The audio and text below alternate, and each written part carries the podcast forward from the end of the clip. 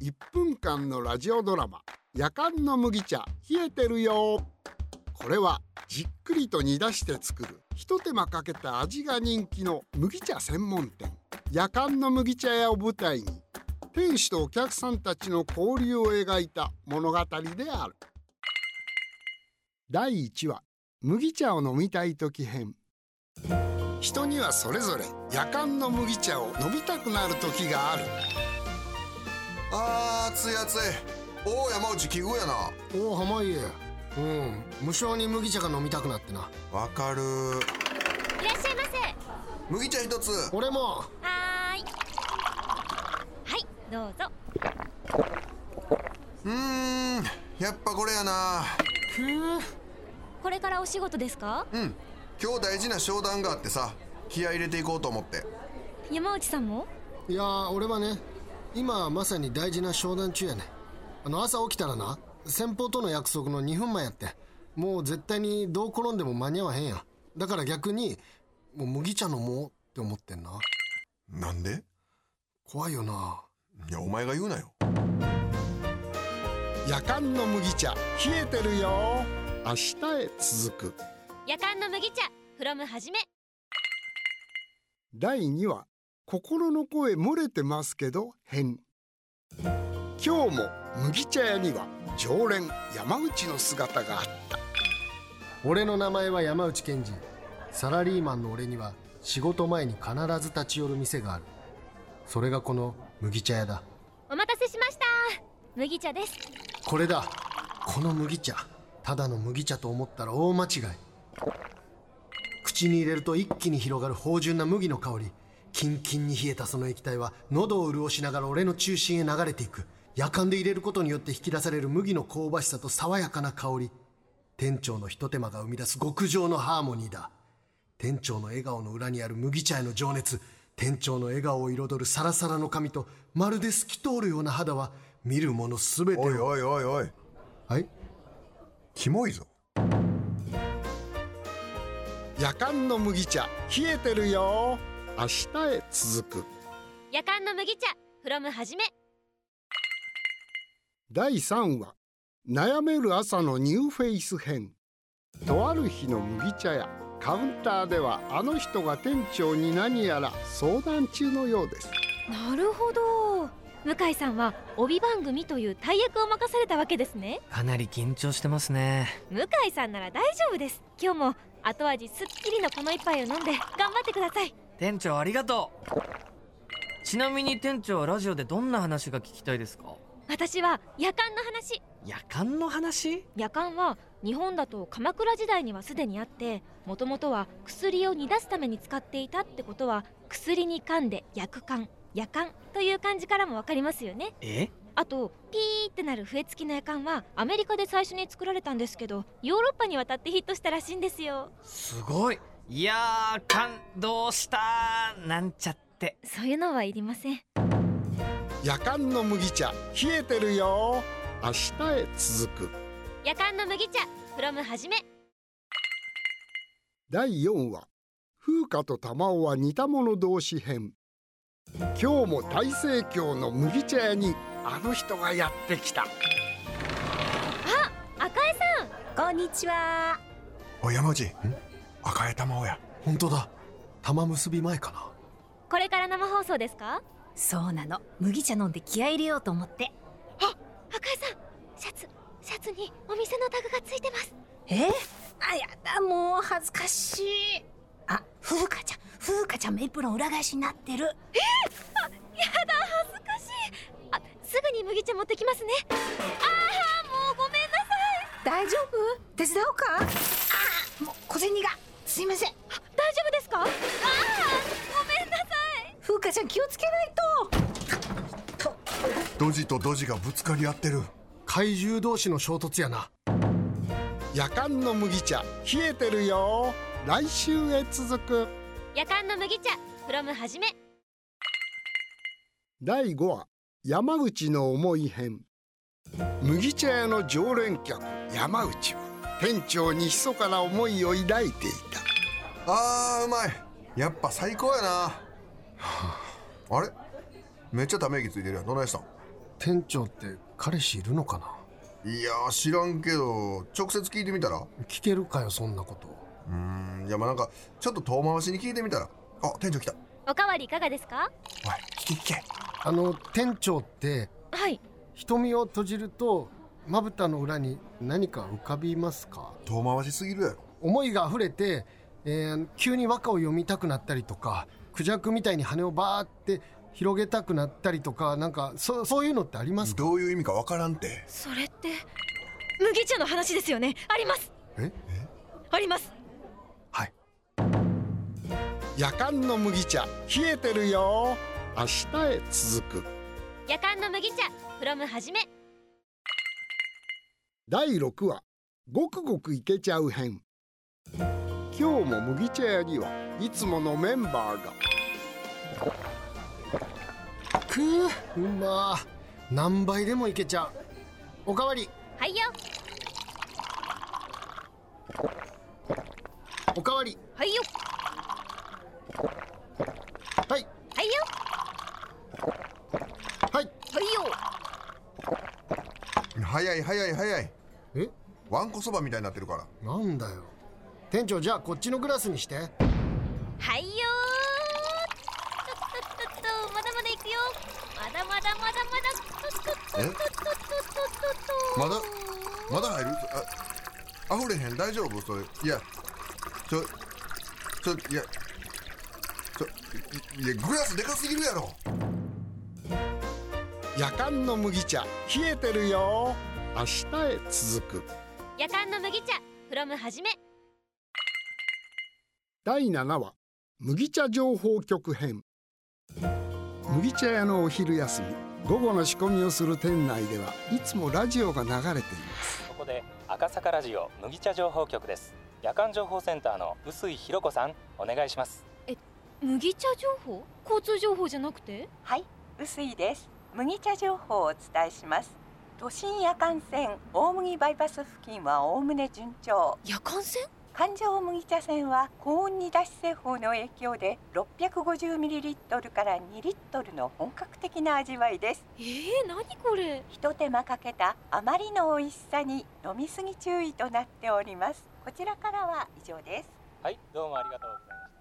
もしもし赤坂ラジオさんですかさっきラジオで麦茶情報局やってたと思うんですけどもう一度詳しくお願いします夜間の麦茶冷えてるよ明日へ続く夜間の麦茶フロムはじめ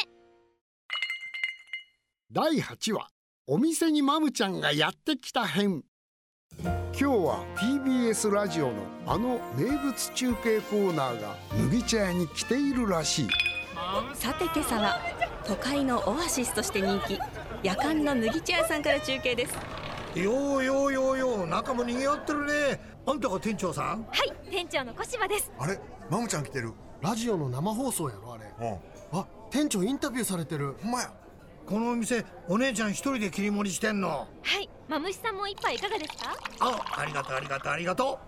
ううんうんこりゃうまいひと手間かけた味ですからよーしあと100杯飲んじゃおうかな100杯飲んで幸せいっぱいだはっは やだマムちゃんさすが全然ババアって言わへんなマムちゃんの毒舌がまろやかになってる麦茶のパワーやな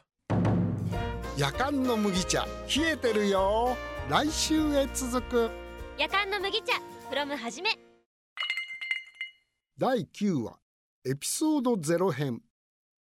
麦茶だけの専門店夜間の麦茶屋店主小芝いかにして麦茶屋を志したのかこれはそのきっかけの物語今から10年以上前の夏の日暑いなあねえお母さんジュースある冷蔵庫に夜間入ってるから飲んでいいわよえ麦茶やだやだやだジュースがいいジュースジュースこらわがまま言ってお母さんが入れた麦茶美味しいから飲んでみなさいえー、麦茶なんてどれも同じだよえむ麦茶うまーっていうのがこの店を出そうと思ったきっかけですいやエピソードゼロ薄麦茶が美味しかっただけね夜間の麦茶冷えてるよ明日へ続く夜間の麦茶フロムはじめ第10話100万円編常連客の山内は今日も店長の顔が見える店のカウンター席にいたありがとうございましたこのお店の魅力美味しい麦茶と店長の笑顔見てるだけで癒されるあの笑顔はまるで太陽のような何見てんねんえさっきからじーっと見てるやろ知らんけど店長どうしたのそんなに見るんやったら金取ったろかはい100万円って高いかって高ないわ知らんけど小芝店長ですよね何言うてんねん知らんけど麦茶ガブガブ飲ませたろか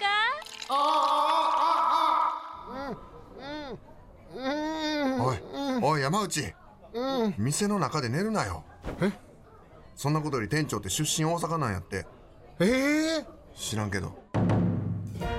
夜間の麦茶冷えてるよ明日へ続く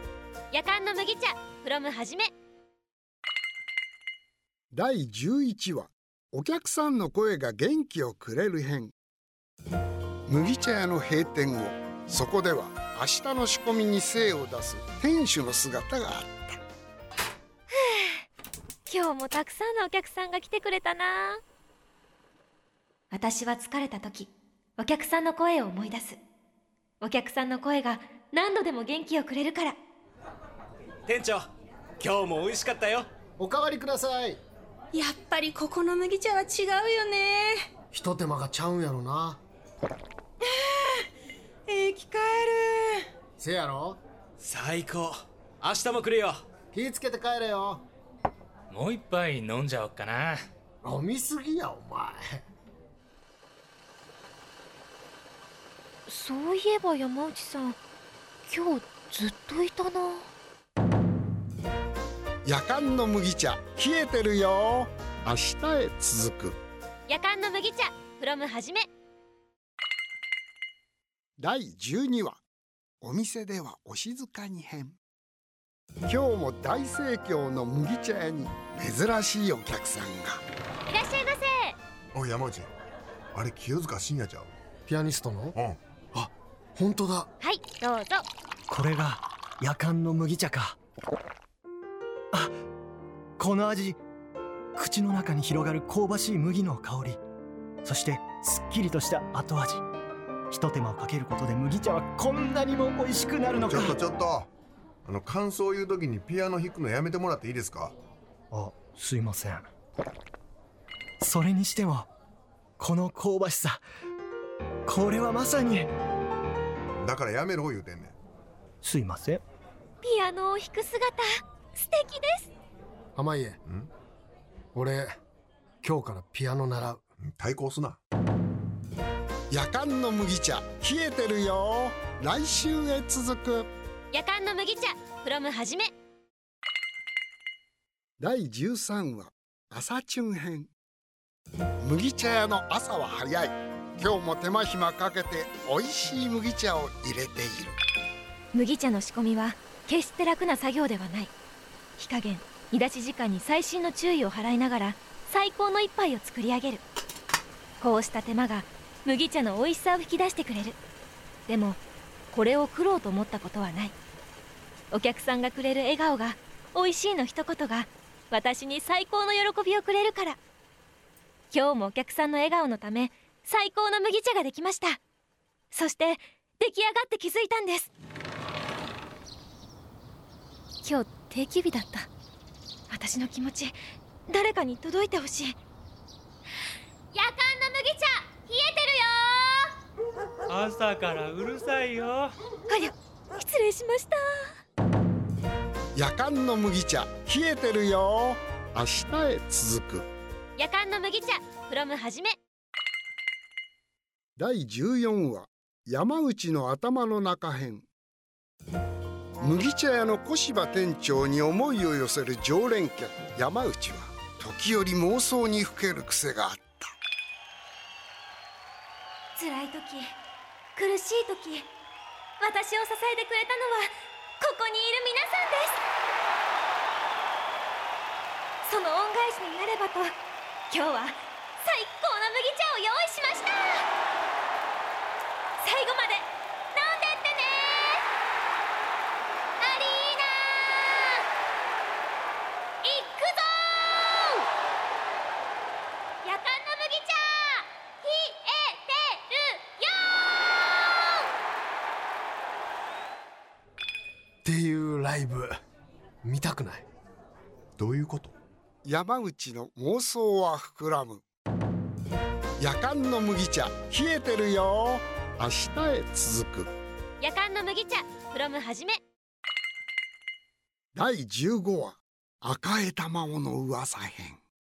今日も大盛況の麦茶屋にあの人がやってきたすっかり麦茶屋のファンになったパンサー向井今日はラジオの先輩あの人のことを店長に聞いています店長赤江さんって私服がめちゃくちゃ攻めてるって噂あれ本当なんですかそうですかね私はすごい可愛いと思いますけどえー、じゃあただの噂なんだあ赤江さんだえあ重っ重いっていうか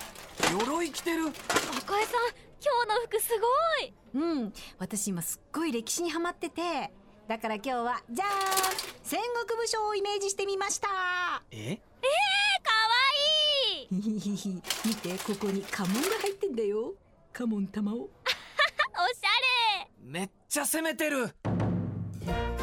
夜間の麦茶冷えてるよ明日へ続く夜間の麦茶 from はじめ最終話俺の方が好き編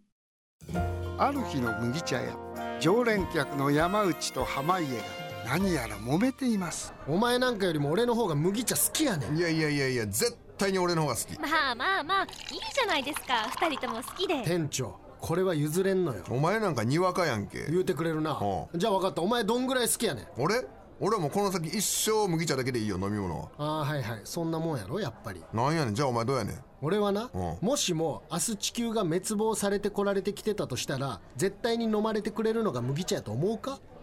どういう意味だからもしも明日地球が滅亡されてこられてきてたとしたら、絶対に飲まれてくれるのが麦茶やと思うかって全然意味分からへんねんけど店長気持ち伝わったでしょはいなんで伝わんの えわかいやだってもしも明日地球が滅亡されてこられてきてこうして麦茶屋の賑やかな日々は続いていくのであったラジオドラマ「夜間の麦茶冷えてるよ」おしまい夜間の麦茶 from はじめ出演小芝風花かまいたち赤江玉緒清塚信也毒マムシ三太夫パンサー向井交通情報キャスター臼井弘子ほか提供夜間の麦茶 from はじめ制作 TBS ラジオでお送りしました。